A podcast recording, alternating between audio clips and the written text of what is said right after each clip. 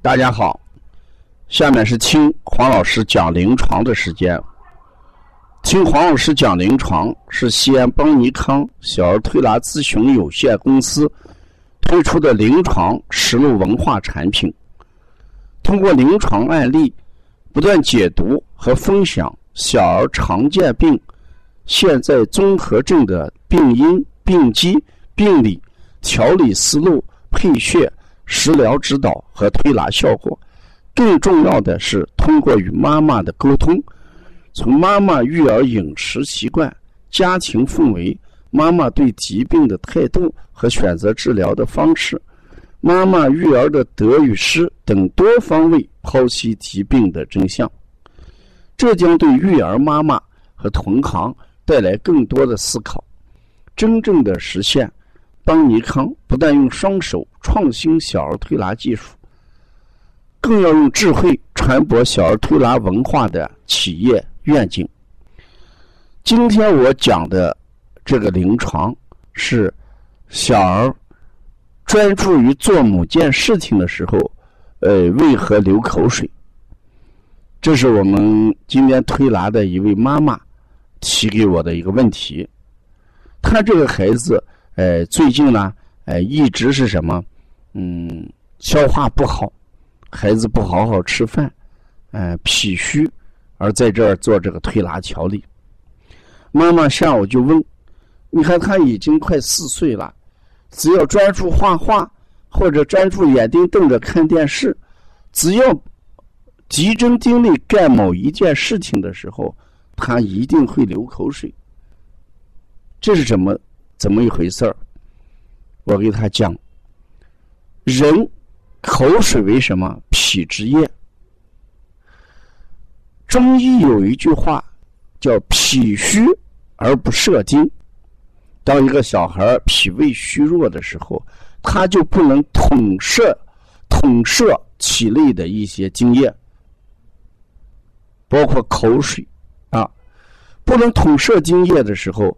他就不由自主的就会留下来。那问题是，为什么他专注于干某件事比如说画画、看电视啊，或者做个手工就流口水了？那大家想一想，中医还有一句话叫“思伤脾”。一个孩子专注做某件事情的时候，就是他集中注意力去思考这件事儿。当他思考的时候，就给脾带来了很大的压力，所以说叫思伤脾。脾虚的孩子再加上集中精力去思考某件事儿，这就叫虚上加虚。这时候他射精的能力就会越来越弱，所以专注做某件事儿的时候，他就一定会怎么样啊？流口水啊！所以想讲到这儿，我想说什么？我前面给大家讲过，脾虚九窍不利。事实上，当一个孩子脾胃虚弱的时候，主要原因是气血生化无源，你脾为气血生化之源。当脾虚的时候，气血生化无源，所有脏腑功能都会在下降。那我今天还在瞧一个孩子，女孩学校查出来有腹股沟斜疝。那事实上还是脾虚引起的。你这个孩子前几次推拿的时候，我就讲你这个孩子脾虚，呃，贫血一直是贫血。孩子贫血、脾虚、气血不足，就容易得疝症。气血充盈了，整个气往上走，所有的脏腑功能都有往上走的、有提升的这么一个东西。因为人体的气。是把我们的大肠、小肠、心脏都往上提升着。由于地球的引力，它是把这些脏器往下拉，而人体的气血把它往上推，就保证了一个人体的阴阳平衡。所以，脾胃虚弱的孩子，他流口水也好，腹股沟斜疝也好，脱肛也好，还是孩子老感觉到腿上没有力量，不好好走路。啊，孩子睡眠不好，等等等等，其根源都在什么？脾虚。我在临床上讲脾虚的孩子的时候，姥姥就专心致志的听。黄老师，你说的这个症状，我的孩子都有。你是说我的孩子呢，还是讲别人的孩子？我说我既没有说你的孩子，也没有讲别人的孩子，我只是讲人的脾胃功能虚弱会出现的种种现象。因为你的孩子脾胃虚弱，所以我讲的种种现象在他身上都能反映出来。所以孩子这个遇到。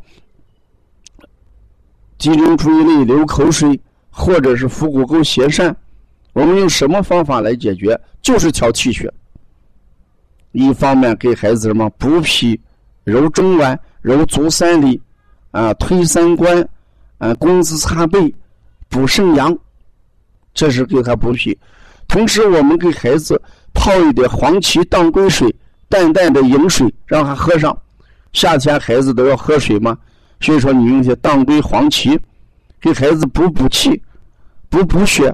大便不干燥的情况下，加一些大枣。